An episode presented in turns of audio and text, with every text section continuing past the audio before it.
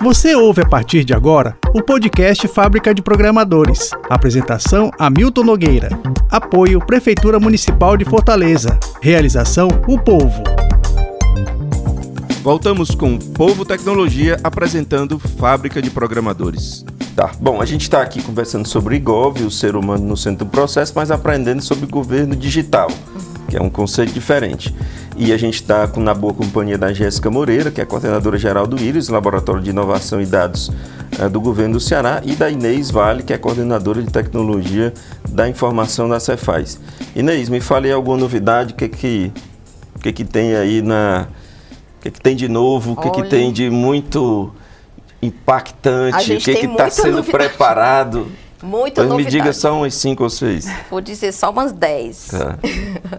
é, para esse ano, né? O que, que vai bombar? Tá. É, mesmo sendo o último ano dessa. Olha, 2022 é um ano complexo. Você está prometendo coisa ainda para agora. É, mas né? a gente plantou a semente lá atrás, né? Então, é. esse ano, o que, que a gente tem de é. projeto assim, muito bom de tecnologia? Nós temos o projeto de atendimento onde nós vamos realmente alavancar a questão do atendimento na Cefaz, indo muito para o virtual, Uhum. Então, a questão do atendimento presencial nas centrais de atendimento. É imenso desafio, viu? Imenso desafio. Toda instituição. Que tem a questão da cultura uhum. envolvida, né? Uhum. Então, é, esse ano a gente vai implantar, vai é, aumentar o uso do chatbot, da inteligência artificial, para já o caminho do contribuinte, do cidadão ao serviço, para que seja mais rápido. Uhum. Então, esse ano a gente vai dar um, um salto de, de nível nessa questão do atendimento, da qualidade e da velocidade, né? Então a gente espera que o atendimento seja mais rápido com a implantação dessas ferramentas. Atendimento de, de, de instituição que, que trata com imposto, normalmente é reclamação. É, normalmente é reclamação. E quando tem uma legislação complexa, mais ainda, muita dúvida. Então, qual é o seu, o seu maior desafio? É, é, é, é velocidade? É, é método? É, o, o, que é o desafio do atendimento na Cefaz? É, o desafio, mais uma vez, vai ser muito mais o interno da cultura, né? Porque os próprios servidores e colaboradores ainda têm na cabeça a questão do atendimento presencial e que eu, eu tenho que estar tá lá explicando para o contribuinte presencialmente é, sobre as dúvidas do contribuinte. Eu tenho que estar, às vezes, com o papel. A gente teve um grande projeto que terminou há mais de um ano, que foi a virtualização de todos os processos na Cefaz. Então, foi assim, coincidiu com o início da pandemia. Quando a pandemia começou, a gente já estava com a maioria dos processos virtualizados, uhum. o que facilitou muito a nossa adaptação né, ao mundo virtual, não ter mais papel indo de um lado para o outro. Então, isso aí foi uma grande novidade. Uma vez eu, eu li uma, uma matéria que prometia para 2017, 2018, salvo engano, que não, o cidadão não iria mais preencher imposto de renda. Hum. O, naquela época, na, na, na época própria da, do imposto de renda, a Receita Federal que ia dizer para você tudo que você Sim. tem, e inclusive o imposto devido. Isso era plenamente possível, etc. e tal, já pensava em adiantar. Isso nunca aconteceu. Não sei se por questões políticas, questões de inteligência de dados, eu duvido que tenha sido. Mas você faz, prepara assim, pensa em algo assim revolucionário mais à frente? Pensa, a gente pensa sim, que é a questão das obrigações acessórias do contribuinte. Né? Uhum. Hoje em dia a gente já tem os documentos fiscais eletrônicos, todos na nossa base. Então, para que a gente precisa perguntar, contribuinte, quanto você pagou? Contribuinte, quanto você emitiu? Hoje em dia a gente ainda pergunta. Uhum. Então, a gente tem uma evolução sim nessa linha. Uhum. A gente já tem tudo na nossa base de dados. Por que, que a gente tem que perguntar para ele? Então, é, isso aí vai ser um, um bom caminho de inovação e transformação digital que a gente tem. Uhum. Além disso, a gente tem também a questão do grande projeto de Big Data e Analytics, como a, Jéssica mencionou, uhum. que, como diz a secretária Fernanda, tem que dar um novo start na Cefaz. Uhum. Então tem que resetar tudo e começar tudo de novo, porque quando a gente começa a tomar decisões baseadas em dados e não no achismo, a gente dá um outro salto essa questão da gestão, né? da gestão uhum. estratégica. Uhum. Então, esse projeto também já está em execução desde o ano passado e a gente espera que até o final do ano a gente também tenha ótimos resultados. Decisão tomada com base em dados é um conceito que vale também para a empresa particular, Sim. pequenas, médias e grandes, enfim. Isso é algo que, que vale para todo mundo. É, e uma, uma, um projeto do, do seu coração, Jéssica, algo que você diz assim, pô, isso aqui é eu tantos, quero tomar conta tantos, eu né? mesmo. Eu mesma. é, essa pergunta é muito difícil. Uhum. É, acho o próprio projeto Laboratório Íris talvez seja o projeto uhum. do meu coração. Uhum. É aquele que eu espero que exista né, um controle social, que exista um controle dentro da própria gestão para que ele se perenize, né, para que ele cada vez mais possa expandir suas operações, seus trabalhos em cooperação. Hoje a gente já é, tem projeto numa fila de espera muito grande, que eu fico um pouco incomodada com isso, porque uhum. os problemas são urgentes, então a gente queria ter uma capacidade maior de atendimento do próprio laboratório para estar tá, é, entregando inovação. A própria Cefaz, hoje a gente está fazendo esse redesign, mas a gente tem uns outros dois projetos que estão na, na fila de espera aguardando.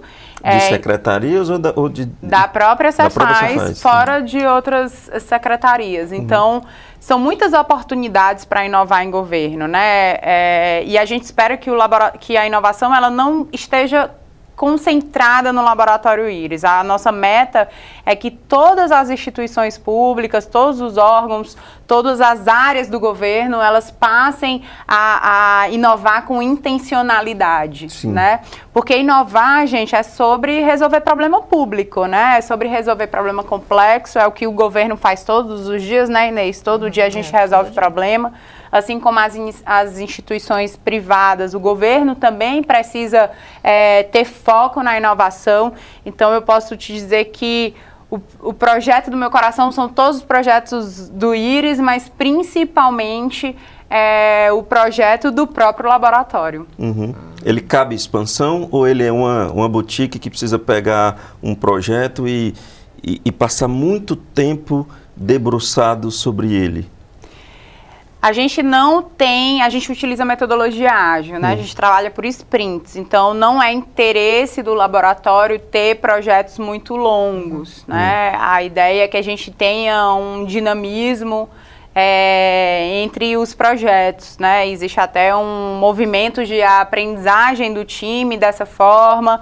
É, e a gente gosta desse movimento mais experimental, mais laboratorial e dentro de um modelo ágil. Hum. Então, dificilmente um projeto vai estar no Iris por mais de três, quatro meses, né? Uhum. É, e são muitos projetos simultâneos. Hum. É, hoje a gente trabalha em parceria com o programa Cientista-Chefe, onde a gente divide ali metade do time é da academia, metade do time é realmente do governo. Hum. É, somos quase 100 pessoas. É, mas uh, é, é, o nosso modelo. É, e assim, sobre como que será se o laboratório cabe uma ampliação, acho que a gente está refletindo sobre isso nesse momento. Uhum. Né? Estamos aí com as lideranças da Casa Civil, conversando também com a rede de inovação do setor público, com algumas organizações do terceiro, do terceiro setor que nos apoiam, refletindo um pouco sobre isso. Né? Vale uma expansão, uhum. vale uma, uma migração do laboratório para algum outro modelo de maior impacto, né? É, ainda não tem uma resposta definida para dar sobre isso. A gente falou alguma coisa aqui que eu usei o termo complexo.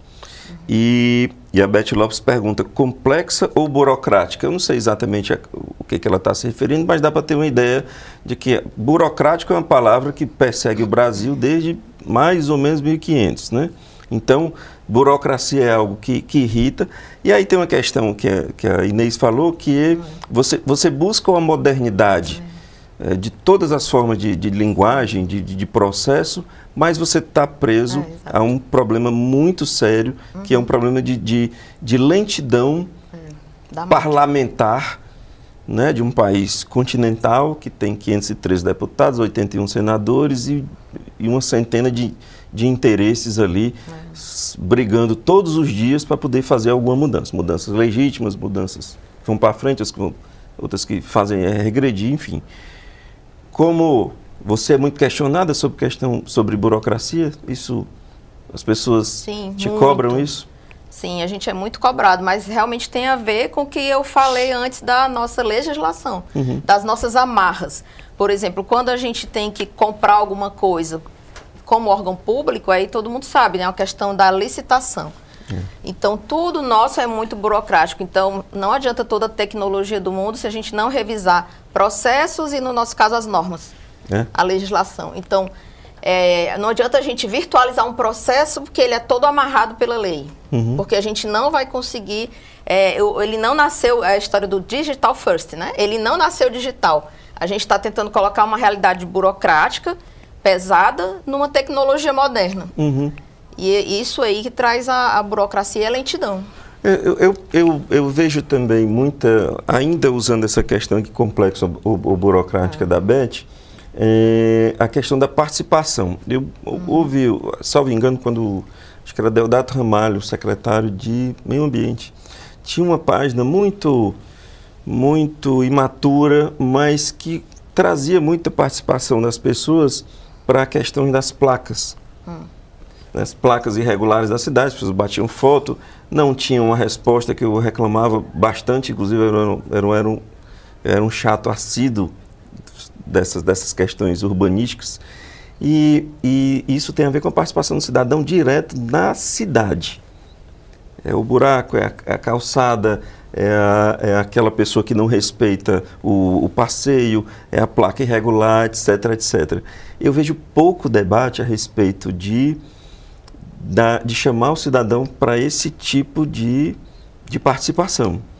Vocês já foram confrontadas, vocês já foram perguntadas, isso existe algum projeto, já, enfim, isso já passou pelo íris ou, ou de alguma forma circunda essa, essas reflexões de vocês? É, existe, né? A gente já participou de, participou de projetos que eles tinham uma intenção de melhorar o canal, uhum. né? De, de diálogo com o cidadão. Uhum. A própria secretária CGE, né? Ela vem uhum. investindo cada vez mais em atendimento é, ao cidadão, é, mas é, é de fato algum projeto mais voltado para a participação é, social é uma diretriz de governo digital, uhum. né? É, no governo digital a gente tenta estabelecer de uma maneira mais efetiva, né? Essa possibilidade da participação social, mas no Iris até agora apenas esse do, do canal de atendimento da CGE, uma é. ampliação é. através de uma plataforma inteligente, né? Onde é, havia ali uma maior recepção é, do cidadão.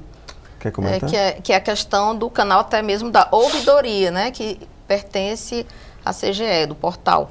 Então a gente vê que o cidadão está falando mais e reclamando mais. Hum. Então eles fazem muitas manifestações na própria ouvidoria, no canal, no portal.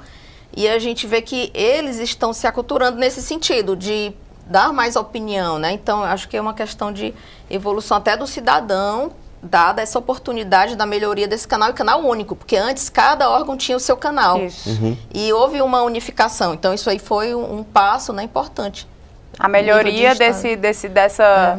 dessa interlocução, né, ela acaba incentivando a maior participação social. Tem um grande desafio aí que é provocar a maturidade do cidadão também, também né? É. Para, o, para o dever, para o direito e para o dever. Sim. Isso não é simples. Né? Alguma, algum, Pois não, desculpa. Sim, eu posso falar um pouco sobre isso porque existe hum. um trabalho que talvez todo órgão pudesse fazer, que é de educação no seu assunto. Uhum. Então eu não posso deixar de mencionar o programa de educação fiscal da Cefaz. Sim. Mesmo porque a Germana me e é mata é se eu não falar, né? né? é bem antigo, né? É uma referência. É, só que ele tem evoluído bastante, hum. principalmente com a ajuda da tecnologia. Então, deve ser lançada uma plataforma de educação fiscal, Hum. Agora, inclusive com gamificação, uhum. então seria assim, jogos que o cidadão podia ganhar, pode ganhar pontos. Uhum. Então, faz com que o cidadão se engaje nessa uhum. questão né, do, da pontuação e ele vai aprendendo ao mesmo tempo. Ele vai poder é, denunciar alguma coisa também para nos ajudar a detectar fraudes, por exemplo, nessa, nessa gamificação, né? Uhum. E aí, eu não, não, posso deixar de mencionar o programa Sua Nota Tem Valor, que Sim. tem a ver com a educação fiscal. Esse é do então, meu tempo. É e mudou bastante. Mudou bastante. Aí agora, é, Sua Nota Tem Valor é o novo programa, que já foi lançado há uns, acho que uns dois, três anos, né? Hum. Então, esse programa também ele está bombando e evoluindo sempre. Então, também é uma forma de educar o cidadão a uhum. participar junto com o fisco, uhum. a entender o que é imposto, para que, é que serve o imposto, e ele se engajar na solicitação dos documentos fiscais, como o cupom fiscal, a nota fiscal eletrônica. Uhum. Então, ele vem para dentro do nosso processo. Então, eu acho bastante importante essa questão de educação fiscal. E aí poderia se ampliar para a educação e todos os assuntos do governo. Uhum. E, e, toda instituição, toda secretaria pode ter o seu tipo de, de, de educação pode, cidadão, cidadã, isso, isso. independente de, de pensar, de, de, aguardar por causa civil, etc. Né? Isso é isso. absolutamente livre e benéfico salutar. Exato. Inclusive as escolas, né? Hum. Eu, eu, acredito muito, a minha filha estuda numa escola onde existe já a educação cidadã desde muito pequena, né? Ela tem quatro anos, mas uhum. já tem ali algumas pílulas de cidadania, uhum. de, né, de um posicionamento ativo na sociedade. É, e eu acredito muito que essa educação cidadã ela precisa estar nas escolas, né? Assim é. como é, a gente sai da escola, a gente não entende muito bem como é que funciona uhum. o mundo né, dos impostos, é, ali exato. do fisco, do financeiro, e acho também que precisa aprender, ter essa educação cidadã de base. Tem um, um, um público ávido aí por que é, que é sempre muito muito elogiado um, um, público jovem vindo das escolas profissionalizantes, né? Sim. Eu acho que ali tem um material muito rico para até por forma de capilaridade, né? Deles partir para os os amigos e uma, espécie de enraizamento da, da, de, de, uma nova cultura. Existe alguma, alguma parceria estabelecida, não? não? O que eu conheço, que foi lançado agora recentemente, em abril, tem um programa novo da SEDET, hum. da Secretaria de Desenvolvimento Econômico e Trabalho, onde vão ser treinados 100 mil estudantes do ensino público, em parceria com a universidade e empresas privadas, que vão fornecer treinamentos e cursos em nuvem de programação. Então, acho que todo mundo sabe que a tecnologia da informação está so, tá sofrendo um apagão, né, de falta de profissionais. Uhum. Então, esse programa da SEDET é nesse sentido, de formar um grupo grande de, de gente em programação, em tecnologia, para dar maior sustentabilidade ao Estado. Hum. Nesse assunto de tecnologia e inovação, porque a gente está com uma grande falta no mercado nesse momento. É, é, tem, é um, um recorte específico em TI ou, ou são vários? São vários assuntos de tecnologia, mas o foco é programação. Desenvolvimento. É, desenvolvimento. Tá.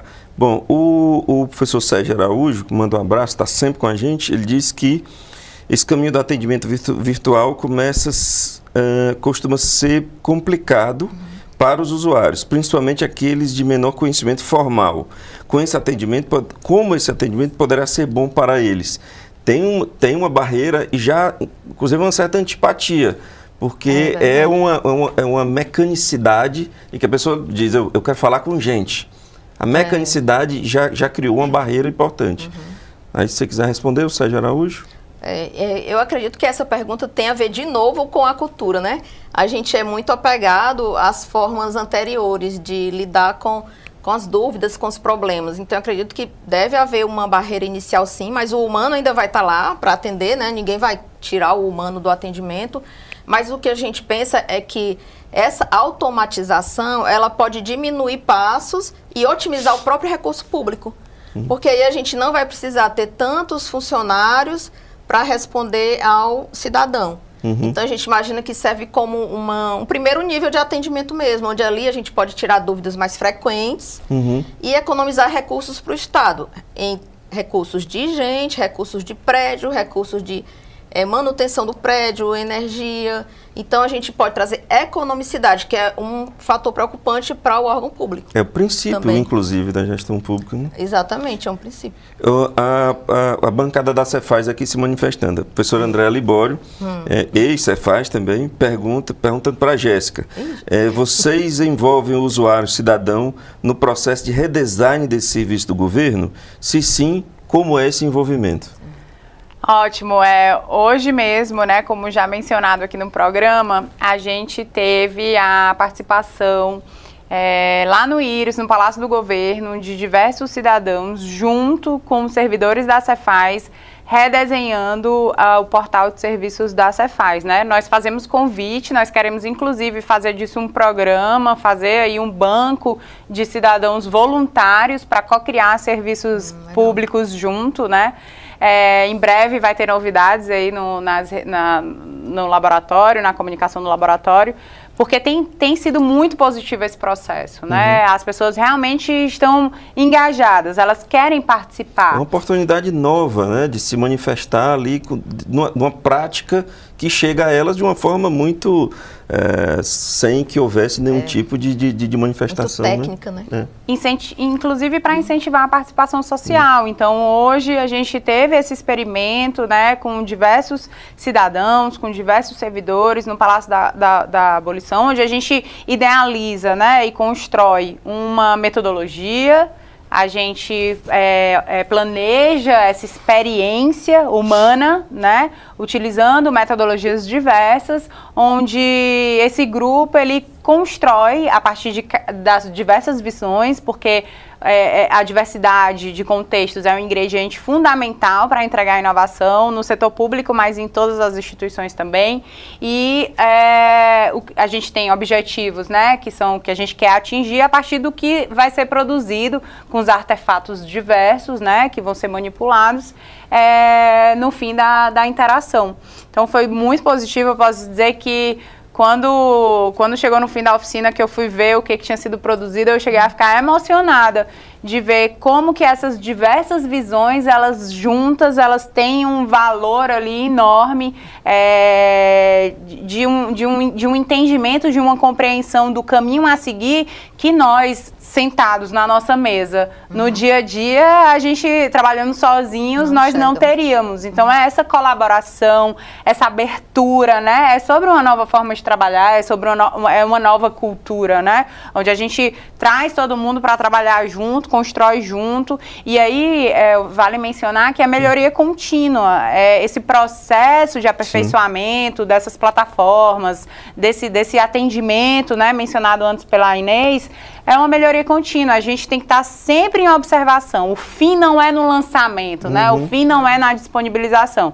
É, é um acompanhamento constante, identificando as oportunidades de melhoria, observando o cidadão naquela experiência, naquela, naquele serviço, né? E, e, e implementando essas melhorias ao longo do tempo para que cada vez mais essas plataformas se tornem orientadas ao cidadão, que se tornem acessíveis. Então, assim, há uma possibilidade de fazer um atendimento também por voz, há uma, uma possibilidade de abrir um vídeo, há uma possibilidade de usar recursos, né? Que sejam, que tornem essa tecnologia mais mais acessível, né? Sem dúvida nenhuma, são barreiras tecnológicas que a gente vai ao pouco é, rompendo. E aí, voltando para a pergunta do Sérgio Araújo, é, haverá uma inteligência, imagino eu, até porque pela questão da continuidade, haverá uma inteligência que vai ter que determinar que o, a respostazinha programada uhum. pelo chat não, não foi suficiente. Mas Sim. que vai ter alguém que pode ser acionado alguém por voz, pode ser acionado alguém por vídeo, mas dentro de um processo de facilitação para o usuário. Não é que ali não funcionou e você tem que sair buscando e procurando uhum. e ir lá. Isso. Essa, essa inteligência vai ter que filtrar e oferecer ao cidadão é, uma resposta efetiva. O Davi Sena, ou David Sena, peço desculpa se eu tiver errado o seu nome, pergunta uhum. o que significa fábrica de programadores, se é um programa ou um projeto do povo. É um projeto, Davi, vou chamá-lo de Davi, é um projeto sobre o qual muita coisa estará, inclusive programas, inclusive formação, inclusive reflexão. Nós estamos iniciando, são quatro lives, começou uma ontem, na quarta, nessa da quinta, amanhã sexta tem mais um e quarta-feira uhum. sobre esse, esse, esse, conceito de fábrica de programadores. Mas muita coisa é, surgirá com esse nome. Eu peço a você que acompanhe, tem a live do povo todas as quartas, uh, tem na CBN de manhã, de tarde, a gente, eu está fazendo comentários, e a coluna do Povo Tecnologia, que é lá no Portal Povo. Acompanhe e muita coisa vai surgir. Gente, que mais? A gente tem cerca de 11 minutos, cerca não, exatos 11 minutos para a gente encerrar. O que, que eu não provoquei, o que, que é importante, que, que a gente precisa ainda abordar nesses últimos 11 minutos? Vocês pautam. É, eu queria falar sobre a burocracia e sobre essa mudança de cultura, né? Eu acho assim que a burocracia, essa palavra, ela foi muito criminalizada, digamos assim, né? Ela, ela foi tido como um grande vilã, mas eu não sei bem se é sobre burocracia muitas vezes é sobre o excesso da burocracia, tá? E é como a gente se comporta em relação a ela, né? Eu cada vez mais acredito que quando a gente consegue é, mobilizar diversas pessoas de diversas áreas, né, todas as partes interessadas em torno de um problema complexo, que é o que o governo trata diariamente, e aí eu caracterizo rapidamente problema complexo, é aquele que não tem uma solução clara ou definitiva, é aquele problema que tem várias partes, né, é um problema que tem vários grupos de interesses com valores distintos em torno dele. Então eu acredito que esse é o caminho, né? Muitos órgãos têm já é, tentado fazer esse esforço, então eu quero resolver um problema complexo. Vamos trazer que tem um excesso de burocracia, né, que tem ali uma lentidão envolvida. Vamos trazer todas as partes para pensar sobre esse problema, né? Vamos investigar as causas raízes desse problema. E eu acredito muito nesse movimento é um pouco mais com o pensamento do design, né, uhum. de, de, de, descoberta, de investigação, de cocriação, de colaboração, que o governo do Ceará vem, vem aderindo. É, também acho que existe uma inversão, uma mudança de paradigma com todos os profissionais, servidores envolvidos né, no, na administração pública. Notem que quando a nossa educação formal, ela sempre foi uma educação onde nos levava a ser ali os detentores das respostas, né? Eu faço uma formação e a partir dali eu sou especialista no assunto, então sou eu que dou todas as respostas, eu sou eu sou eu passo no concurso e sou e consigo passar por isso pela minha capacidade técnica, né, de responder aos desafios. E o mundo de hoje pela pela mudança, né, pela pela, pela, pela dinâmica, pelas constantes transformações, cada vez mais a gente tem que fazer esse movimento de abertura, é, a gente tem que procurar a resposta em diversos lugares, não está mais só sobre a gente, a soma né, de pensamentos, de, de pensamentos diversos, de perspect perspectivas diversas. Eu acho que esse é o grande, a grande chave do negócio. A, a, burocracia também deixou uma ferida na sociedade, nas pessoas, e eu entendo essa, essa preocupação com ela, porque o burocrático, para começo de conversa, é necessário em órgãos públicos. Você Exato. precisa guardar documentos, você Exato. precisa ter informações, você precisa provar alguns anos, muitos anos depois que você agiu correto. É e isso demanda uma série de preocupações uhum. e gastos e, e, processos e etc. Então, porém, é, o, o grande problema que, que houve no Brasil foi que essa, esse, esse processo burocrático e administrativo deu poucas respostas, proporcionou poucas poucos, o cidadão pagando muito e tendo é. poucos, é. pou, pouca qualidade de serviço. Então, é natural que, que esse, esse, o termo burocracia tenha, tenha virado uma chaga, é. uma, um, um, um, terror, um temor, e a gente se preocupa com isso. Mas, enfim, é, é absolutamente compreensível. Inês, o que, é que eu não provoquei, o que, é que é importante, o que, é que você quer é, deixar Por último, eu queria deixar a reflexão sobre o tema, né, o ser humano no centro do processo. Então, a reflexão simples, mas, mas acho que é importante para todos, que é tudo é sempre sobre pessoas. Uhum. Então, não adianta eu ter um monte de dinheiro, eu vejo isso lá na Cefaz, às vezes a gente tem milhões para gastar em um projeto. Uhum. Tenho tecnologia para usar em um projeto. Uhum. Mas se eu não cuidar das pessoas que vão executar aquele projeto, eu posso dar o mesmo dinheiro para duas equipes e um pode não sair, o outro vai sair. O que é que fez diferença? As pessoas, né? Uhum. Estarem motivadas, engajadas, entendendo o porquê estão uhum. fazendo aquilo. E é a mesma coisa para quem eu estou fazendo o projeto, que aí vem as pessoas do outro lado, uhum. que aí traz para a nossa discussão inicial. Eu tenho que entender o que é que as pessoas querem receber como produto. Então, é tudo sobre pessoas, sempre. Uhum. Não adianta dinheiro, tecnologia, se a gente não ouvir as pessoas que estão precisando e as pessoas que vão executar aquilo que vai resolver o problema dessas pessoas. Uhum. Então, eu queria só deixar essa reflexão final aqui para a gente. Tá, a gente ainda tem cerca de, de 4, 5 minutos. Vocês pautam. Se, se acham que tem algo ainda que queira registrar, fique, fique à vontade. Eu quero pegar um gancho na fala da Inês, que eu sou super motivada a isso, né? É, são pessoas que fazem serviços públicos para, pessoas, né? Houve também, é, pegando esse seu processo, esse processo que você comentou da, da, né, da questão da burocracia, se criou essa visão da máquina pública, né? Uhum. A máquina pública que ninguém consegue acessar, porque uhum. onde que eu vou para falar com a máquina pública, uhum. né? Onde que eu vou para me relacionar com, com essa máquina pública? Uhum. Qual é o nome? Qual que é o endereço? Uhum. É, me manda o telefone dessa essa máquina pública. né?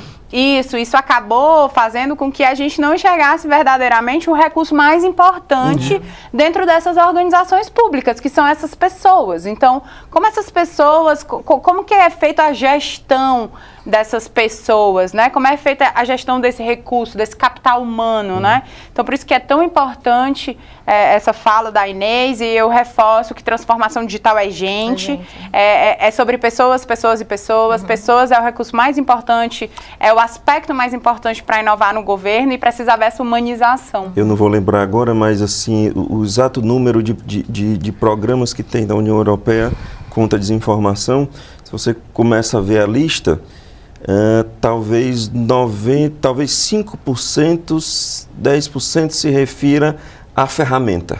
Uhum. 90% está em envolver as pessoas, em, em, qualificar as pessoas, em agências de checagem, em parcerias com veículos de comunicação tradicionais, né? E no, no, jornalismo, na comunicação, enfim, em gente. E 5% em ferramentas de detecção e etc, etc. E olha, nós estamos falando de, de, de, de já uma, uma estrutura já bem mais adiantada Isso. em relação ao atendimento ao cidadão. Uhum. Bom, mais alguma coisa? Só agradecer. Só agradecer. Foi maravilhoso o papo, o convite que a gente vem. É, eu venho, a Inês também é, vem também, né, vem. né, Inês? Então a gente está disponível sempre. Parabéns pelo programa, parabéns por todos vocês, toda a equipe super acolhedora e gentil. A gente que agradece imensamente Jéssica Moreira, coordenadora geral do IRIS, Laboratório de Inovação e Dados do Governo do Ceará, e também Inês Vale, coordenadora de Tecnologia da Informação da Cefaz. E conosco também por aqui Bete Lopes, Davi Sena, Sérgio Araújo, André Libório, Ju Montenegro. Abraço meu amigo Francisco Alceles, meu amigo Guilherme Marconi. Muito obrigado pela boa companhia. A gente fica por aqui hoje. Amanhã a gente volta com outra live, ainda fazendo parte a terceira de um conjunto de quatro que o Povo Tecnologia apresentando esse início de um programa amplo chamado Fábrica de Programadores. Muito obrigado pela boa companhia e até amanhã. Você ouviu o podcast Fábrica de Programadores com Hamilton Nogueira. Apoio Prefeitura Municipal de Fortaleza. Realização: O Povo.